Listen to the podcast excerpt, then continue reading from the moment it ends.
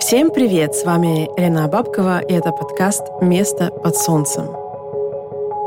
А в этом подкасте я уже несколько выпусков посвятила тому, что происходит с нами, когда мы э, переезжаем, когда мы становимся мигрантами. Но сегодня я хотела бы рассмотреть э, немножко другую сторону. Э, я обратила внимание на то, что э, большинство моих знакомых из моего круга или множество людей из моего поколения – а, рассматривают Америку как э, главный и первый пункт э, в списке для переезда. И мне стало интересно, почему так происходит, почему все-таки мы движемся именно в эту сторону, почему не в какую-то другую страну. Я хорошенечко об этом подумала и пришла к выводу о том, что каждый человек — это в некотором роде продукт своего времени.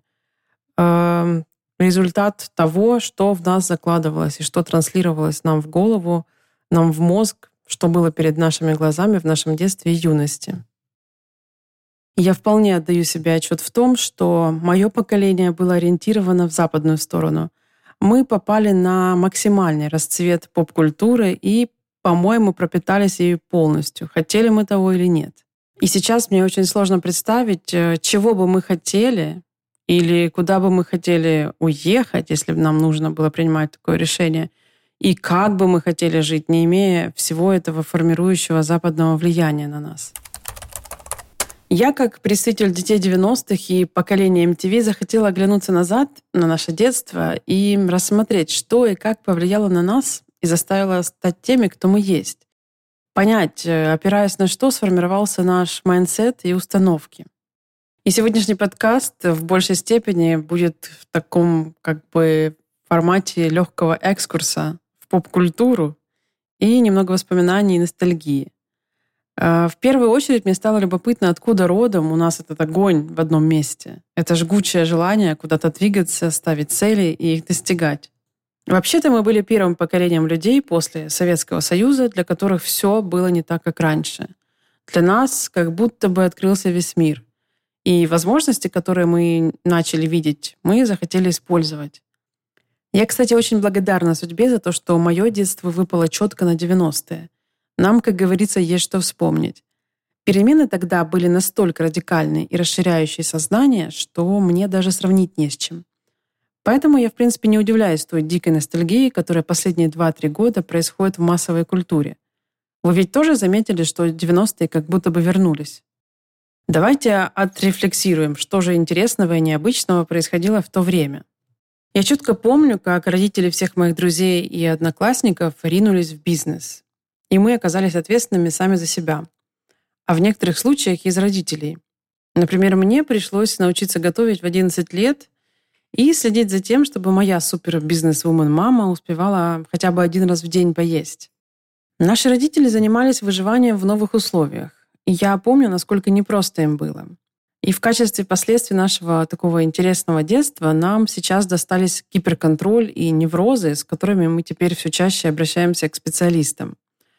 Мы привыкли не слишком сильно обращать внимание на собственные чувства и внутреннее состояние, так как нам передался вот этот всеобщий мадраж и желание выжить от наших родителей.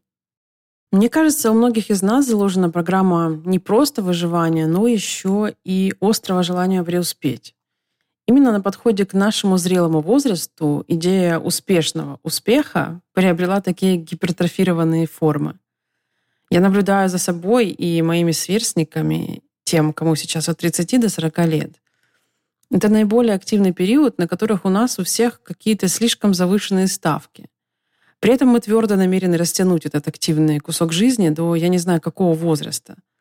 Похоже, что возраст молодости будет продлеваться нами же, теми, кто сегодня не собирает складываться лапки, когда им наступает, я не знаю, 40 лет, и уж тем более плохо себе представляет, что такое пенсия. И дальше становится понятно, что пенсии в том виде, в котором мы видели своих бабушек или дедушек, у нас уже не будет будет что-то другое с виртуальной реальностью в каком-нибудь э, киберхосписе, но уж точно не то, что мы наблюдали у наших старших. По крайней мере, я на это очень сильно рассчитываю. В 90-е, с одной стороны, нам приходилось более быстрее взрослеть, чтобы все успеть и все попробовать. Но, с другой стороны, именно мы становимся теми, кто отсрочил переход во взрослый возраст. То есть, по моим ощущениям, наша молодость длится уже лет 30 и не собирается заканчиваться. Хотя я, конечно, вижу грустные примеры среди сверстников, но их, к счастью, немного. Ну, наверное, стоит сделать поправку, что у меня, в моем окружении их критически мало. А, но также я вижу и другое, что мужчины в 40 сейчас выглядят на 25-30 и часто ведут себя примерно так же. Но мы это можем понять, так как и сами не сильно быстро выходим замуж и рожаем детей. Я сейчас говорю голосом поколения Y, то есть миллениалов, представителем которых мне посчастливилось стать. Я, кстати, планирую рассказать об одном интересном тренде в одном из выпусков э, о калифорнийских трендах, которые здесь начинаются и распространяются по всему миру. Так вот, сейчас, э, наверное, уже близится к своему расцвету так называемый ageless тренд, когда люди как бы зависают в одном возрасте. И это как раз происходит благодаря поведению этого поколения, нашему отказу стареть. Помните, как в 90-е мы целыми днями торчали у экранов телевизоров и мониторов? Мы были первым поколением, которое стало цифровым в раннем возрасте.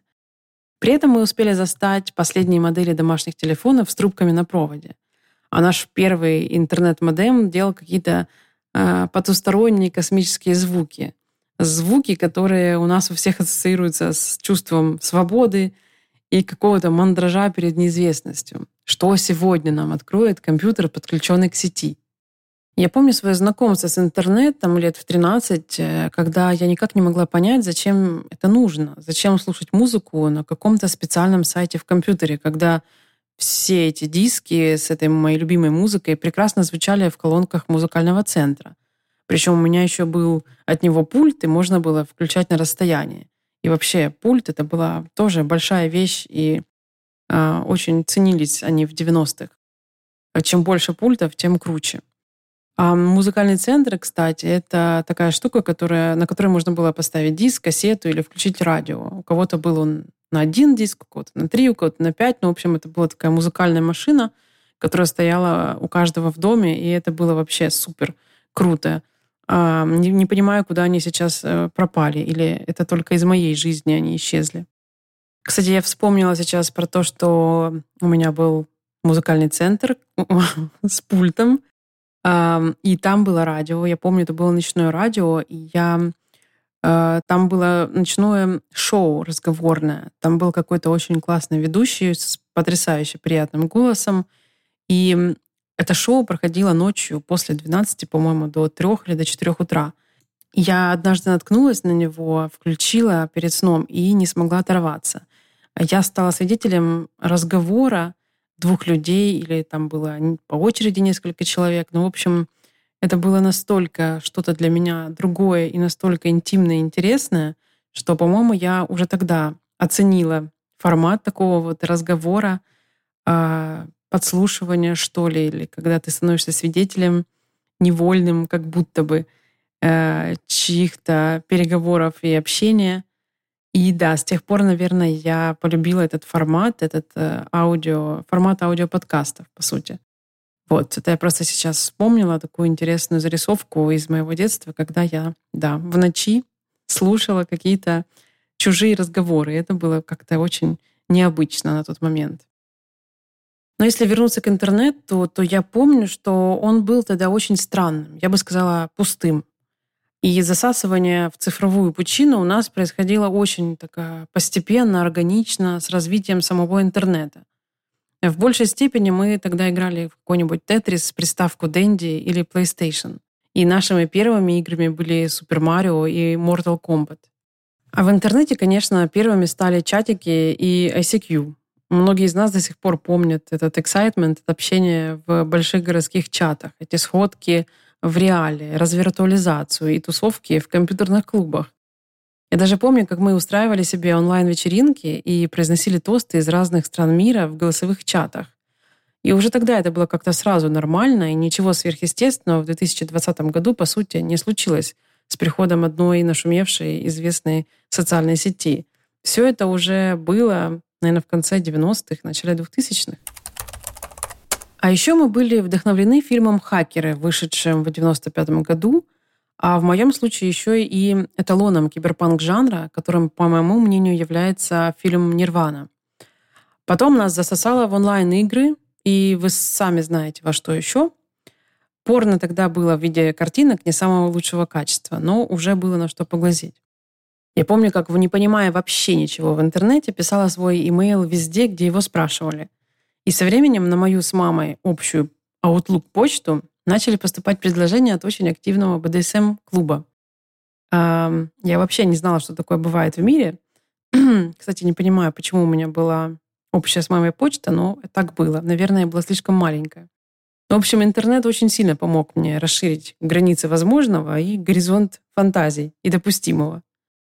Еще я вспомнила, как мы накапливали на своих компьютерах картинки любого разрешения и какую революцию произвели движущиеся картинки, так называемые гифки. Несколько лет назад произошло нечто вроде ренессанса гифок, и они снова вошли в нашу повседневную жизнь. Кстати, именно такими гифками, только супер крутого качества и разрешения, я воспринимаю нынешний бум NFT-арта. Большие зацикленные видео или 3D-лупы, за которые сейчас отдают приличные деньги в интернете. В общем, об этом и в целом о современном арте надо будет поговорить отдельно, так как это весьма интересная для меня тема. Помню, с каким замиранием сердца мы все ждали наступления 2000 года с красивым никнеймом «Миллениум». Казалось, что мы вступим в какую-то потрясающую новую эру, в синтетическое, технологичное, совершенное будущее. Мы уже были знакомы с матрицей и понимали, что мы как бы живем внутри нее. А мой личный технооптимизм даже привел меня к философии трансгуманизма в 2010 году, идеи которого держали меня больше пяти лет. Сегодня же у меня более спокойное отношение к любому виду измов, но внутри, конечно же, все-таки там где-то глубоко тлеет надежда и вера в технологии 2045. Что в итоге мы наблюдаем в нашем поколении? Два полюса. С одной стороны, такой конформизм и приспособленчество к обстоятельствам, а с другой повышенный индивидуализм и радикальное самовыражение. Вспомним аудиторию и формат Burning Man, кстати, этот фестиваль начал набирать обороты, начиная с 91 года в Неваде. И с тех пор проводится в одном и том же месте — Black Rock Desert. Мы поколение, которое имело и имеет возможность стать любым. Можно быть блогером, можно предпринимателем или узким специалистом. И все мы, пользуясь средствами соцсетей, можем стать при этом еще и какими-нибудь инфлюенсерами, бесконечно влияя друг на друга. Параллельно с этими возможностями у нас развилась гиперответственность за все, к чему мы прикладываем усилия. Сюда же можно добавить и суперзавышенные ожидания от себя и от своей жизни. У нас есть желание достигать как можно больше, потребить по максимуму. И это желание заставляет переживать и волноваться, что там у соседа, заглядывать за забор и сравнивать себя с другими. Нам обязательно нужно увидеть весь мир, ну или хотя бы его лучшую часть. Путешествия набрали невероятные обороты и стали доступны, а продажи онлайн постепенно размывают все бизнес-границы. Так хочется успевать все, что жить свою жизнь становится некогда. А еще 90-е научили нас выживать в любых условиях. Именно эта установка помогает нашим справляться в эмиграции, быстрее адаптироваться к изменившимся условиям. Это также зависит и от степени осознанности и способности к анализу контекста нашего общего прошлого. Но даже те люди, которые не могут сегодня помнить условия 90-х, на подсознательном уровне пропитаны этим духом. По крайней мере, это то, что я вижу в своем поколении и в своем окружении. И это то, что помогает мне находить своих людей. Многие из нас умеют выживать в экстремальных условиях и привыкли добиваться в своей жизни всего самостоятельно решать свои и чужие проблемы и брать на себя ответственность. Обратной стороной для нас стало неумение расслабляться. Мы очень мало отдыхаем и часто спим недостаточно. Именно поэтому некоторые специалисты нашего возраста сосредоточены на проблемах сна. На эту тему ведутся исследования и пишутся книги, и похоже, что это прямо-таки одна из проблем поколения. Даже простой отдых мне, например, всегда дается с трудом, не говоря уже о том, чтобы взять и уехать в отпуск, в котором ты ничего не будешь делать. С одной стороны, это прекрасно, когда жизнь и любимая работа становятся одним целым. Это довольно-таки удобно. Но с другой, получается, что мы никогда не прекращаем работать. Возможно, это нормально, и, как известно, лучший отдых — это смена деятельности. Но я все-таки вижу в тех, кому сегодня 20 плюс, и у них есть небольшие подвижки в более адекватное восприятие отдыха и расслабления. Они не так увлечены достижением сверхцелей, как мы. Огромное влияние на детей 90-х оказала MTV и глобальные бренды, которые его спонсировали. Есть даже такие синонимы, термины, как поколение MTV или поколение Pepsi. MTV воспринималась как нечто обязательное, диктующее моду на все, что может заинтересовать подростка 90-х. Музыка, мода, стрит-арт, экстремальный спорт и даже компьютерные игры. MTV закрывал все эти ниши для своего поколения и в целом для многих был чем-то вроде наставника, воспитателя, няньки или ролевой модели, или все это вместе. Причем это происходило по всему миру. Этот канал был основан в 1981 году, и около 20 лет он пользовался очень большим авторитетом в целом ряде стран, особенно на Западе. И премия MTV была такой важной, глобальной для звезд того времени. Короче говоря, кто бы что ни говорил, его упадок лично я связываю с тем, что все, кто делали этот проект крутым, повзрослели, разбогатели и просто перестали гореть. А новому поколению двухтысячных уже не удалось конкурировать с интернетом. Музыка 90-х — это одна большая глобальная тема, которая вообще отдельная. Думаю, что о музыке этого десятилетия можно выпустить, и вообще-то выпускают специальные подкасты, фильмы, книги, сериалы и так далее. Я могу назвать имена, которые тогда были самыми яркими, хотя нет, конечно же, я все не могу назвать, но самые такие э, интересные или известные это Майкл Джексон, Мадонна, Spice Girls, Prodigy, Nirvana и прочие Backstreet Boys — всякие бойс-бенды, и в это же время достигли пика или как бы развивались э, такие стили, как гранж, предпоп, всякие виды рока и, конечно же, хип-хоп, который запланил все вокруг. А также, хоть и с десятилетним опозданием, докатились рейвы, которые для нас были вообще чем-то за гранью добра и зла. Помню, было такое понятие, как э, кислотный стиль и кислотная музыка. Да, это было супер круто. А, и даже я помню, на нашей сцене было очень много крутого. То есть очень много интересного случалось именно тогда. Я не знаю, наверное, под общим влиянием каким-то, но тем не менее. Все, что стоящее произошло, оно произошло именно тогда, в тот период времени. И что должно было получиться из людей, детство которых проходило в этот период? Сценарий из розовых подростковых мечт выглядел очень просто. Стать звездой, быть похожим на своего кумира экрана или музыки вообще не важно. Стать известным, вот что было важно. Стать богатым и знаменитым, как на MTV показывали. Ну или хотя бы просто богатым. Ну или просто попасть в шоу-бизнес через какую-нибудь тайную дверь. Как выглядит идеальный сценарий жизни для детей, родившихся после 2000-х? Как, кстати, известно, уже понятно. Звездой может стать любой. Все механики понятны, описаны, и самое главное, они работают. YouTube и TikTok, пожалуйста, вперед. Сегодня подростки, похоже, мечтают о чем-то другом, и очень было бы интересно узнать, о чем именно. Если вы знаете, о чем они мечтают, то делитесь со мной, пожалуйста, где-нибудь в комментариях или у меня в Инстаграм. Так вот, в 90-е у нас был сформирован определенный сценарий того, как в идеале должна проходить наша жизнь. Для поколения Pepsi и поколения MTV был создан некий культурный миф об идеальной жизни где-то там далеко. Цели для нас были визуализированы и озвучены много-много раз, а вот как их достичь или хотя бы как приблизиться к ним, понятно не было вообще. Кроме одного. Если хочешь прожить красивую, интересную жизнь, нужно уезжать. Все, что нам транслировалось, происходило где-то очень далеко, а то, что было рядом, не дотягивало ни по уровню, ни по качеству. И с одной стороны, это дало огромный толчок для развития культуры у нас, но с другой — все же многие из нас понимали, что это не совсем то, это все-таки больше подражание, и это не то, что создали мы и принадлежит нам. Голливуд 90-х также романтизировал эту тему, демонстрируя красивую и счастливую жизнь.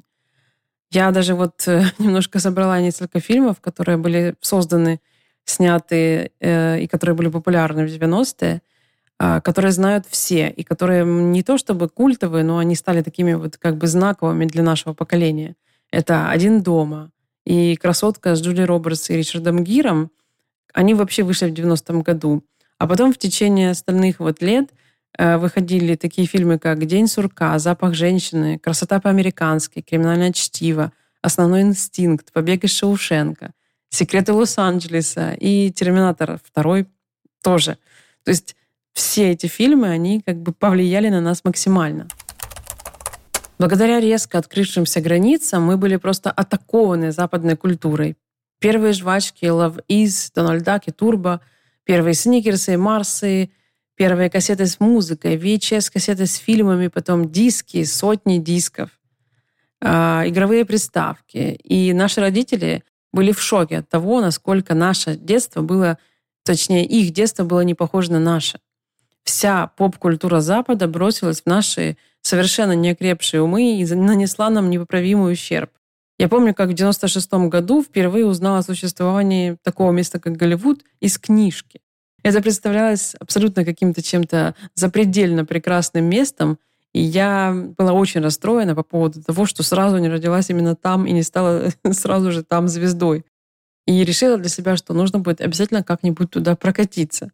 Ну, прокатилась в итоге. Молодец. А помните первые сериалы, которые повлияли на нас максимально? Я там их было много, но я была фанатом Beverly Hills 90210, сериала, который снимали ровно с 1990 по 99 год. 10 лет и 10 сезонов. И это работало прямо-таки как пропаганда американского стиля жизни. И было супер контрастно с тем, что мы все-таки видели каждый день в школах и на улицах. Мы смотрели на то, как живет золотая молодежь из самого богатого района Лос-Анджелеса и испытывали целый спектр чувств от восхищения до зависти. Мне даже казалось, что это все не более чем кино, просто красивая, выдуманная картинка. А американцы, в свою очередь, снимали ту версию 90-х, в которой они реально оказались. И они жили в этом кино э, до 2001 года примерно. И местами живут и сейчас, в принципе.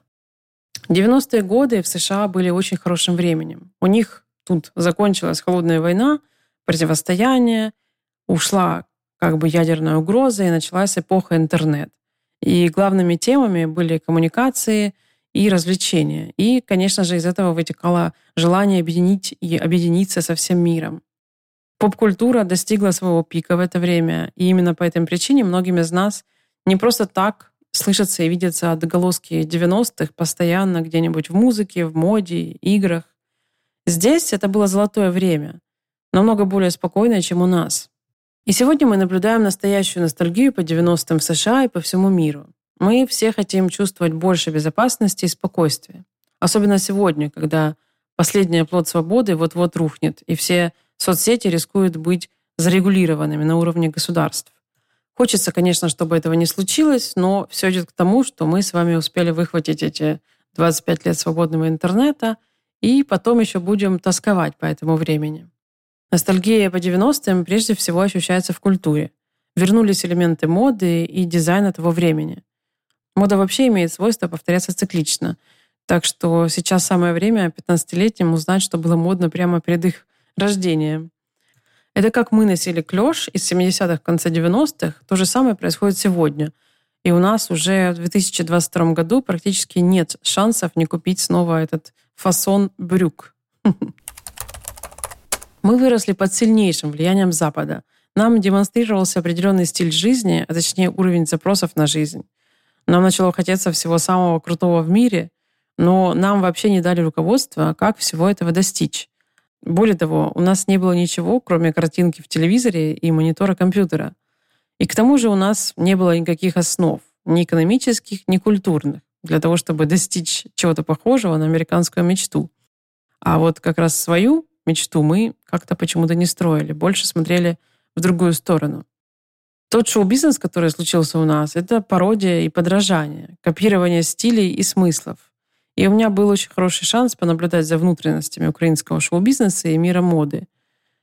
Я увидела полное отсутствие культурной инфраструктуры, отсутствие прессы, дефицит журналистов и аналитиков, отсутствие профильного образования или вообще какого-то эстетического воспитания, отсутствие государственной поддержки и интереса к культурным учреждениям и институтам, от музеев до театров. Все это сыграло свою роль в невозможности разрозненным талантливым людям создать нечто более весомое и настоящее. Многие из нас бывали в Европе, в Риме, Лондоне, Париже, в Берлин многие, кстати, ездят. И мы видим их нынешние проекты, восхищаемся ими и хотим, чтобы у нас тоже было так. Но мы все еще не построили основания для всего этого. И у нас все еще полно талантов и проектов, которые создаются постоянно. Но обратите внимание, что зачастую это все быстро умирает, и создатели разочаровываются и закрываются. Особенно хорошо это можно проследить на примере ресторанного бизнеса. Обычный цикл жизни даже самого классного, интересного заведения составляет от 3 до 5 лет. Единицы мест продолжают работать десятилетиями или становятся какими-то центрами притяжения людей э, или культурными кластерами городов. Это бывает крайне редко, и этого очень мало. Подводя итог моей всей вот этой ностальгии, воспоминаниям и каким-то осознанием, стало понятно, что в 90-е был, конечно, сумасшедший культурный взрыв. Появились возможности создавать все с нуля, вообще все что угодно. Но так как опираться было не на что, опирались на Европу и на США. Поэтому у нас до сих пор практически нет ни своей моды, ни музыки, ни дизайна. Окей. Нет, это неправильное слово у нас очень мало всего этого. И поэтому часто фантазией талантливых людей становится переезд в другую страну с более развитым уровнем культуры, в страну, где их знания и таланты могут действительно принести пользу и будут, самое главное, оценены по достоинству. А сейчас, когда происходит самая настоящая война и идет экономический и культурный откат и даже катастрофа, эти красивые, классные, умные, талантливые люди э, оказались в таком положении, что им негде творить и работать. И они вынуждены отправляться в дальние дали на поиски своего места под солнцем. И я желаю вам, тем, кто сейчас уже странствует, и тем, кто собирается покинуть э, опасные территории и переместиться в безопасные места, я желаю вам держать в голове такую мысль, не стремиться вложить свой талант и свои мозги в какую-то конкретную страну, в какую-то культуру, а вообще держать э, весь мир в своей голове и постараться стать его частью, стать, э, ста- внести свой вклад. Я очень на это надеюсь и верю в то, что у нас это получится.